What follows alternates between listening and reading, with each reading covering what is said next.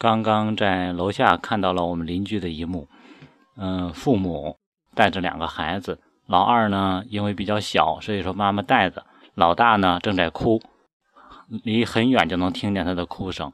爸爸呢在开车，呃，就是在楼下去开车门，嗯，那个孩子哭的原因是他的两个膝盖全摔破了，然后呢哭的当然很疼，所以哭的声音很大。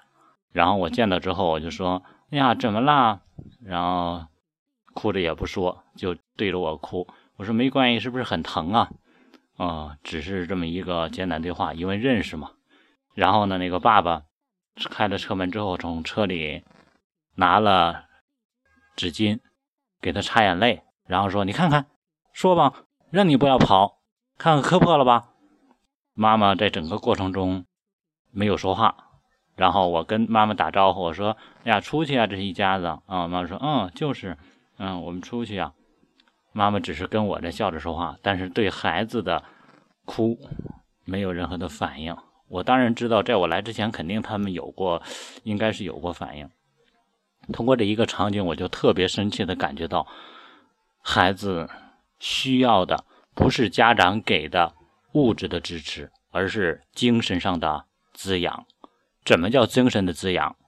一个孩子当他犯了错误的时候，当他受了伤的时候，他需要的父母对他的关注，在心理学上最好的方式，心理学上来说就叫共情。也就是说，当孩子受伤了，当他感觉到痛的时候，家长要有共情的心理。怎么样叫共情？就是我们能够理解、能够体会、能够感受、能够跟孩子来共同来承担，那么孩子心里就会有依托感。他就会有安全感，然后他才能够衍生出坚强来，衍生出很多家长期望他表现表达的，比如说懂事等等。在这时刻，家长需要的不是教育，也不需要给孩子的警示，因为孩子眼前正在沉浸在他眼前的状态下，所以说我们先要进入孩子的这种状态，这样才能够让孩子产生。心理上的安全感，所以当如果我们的孩子受了伤或者犯了错的时候，不要先算旧账，也不要先去批评，先要理解孩子，然后站在孩子的角度，比如说，哎呀，是不是很疼啊？哎呀，你看看需要妈妈帮你做什么呀？我们怎么样啊？尤其很多家里面有二胎的，对吧？不管任何时候，我们永远知道，当孩子需要的时候，两个孩子都是你的孩子。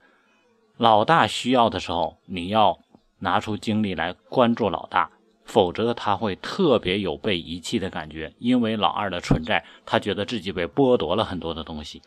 所以，培养孩子是培养陪伴孩子的心灵。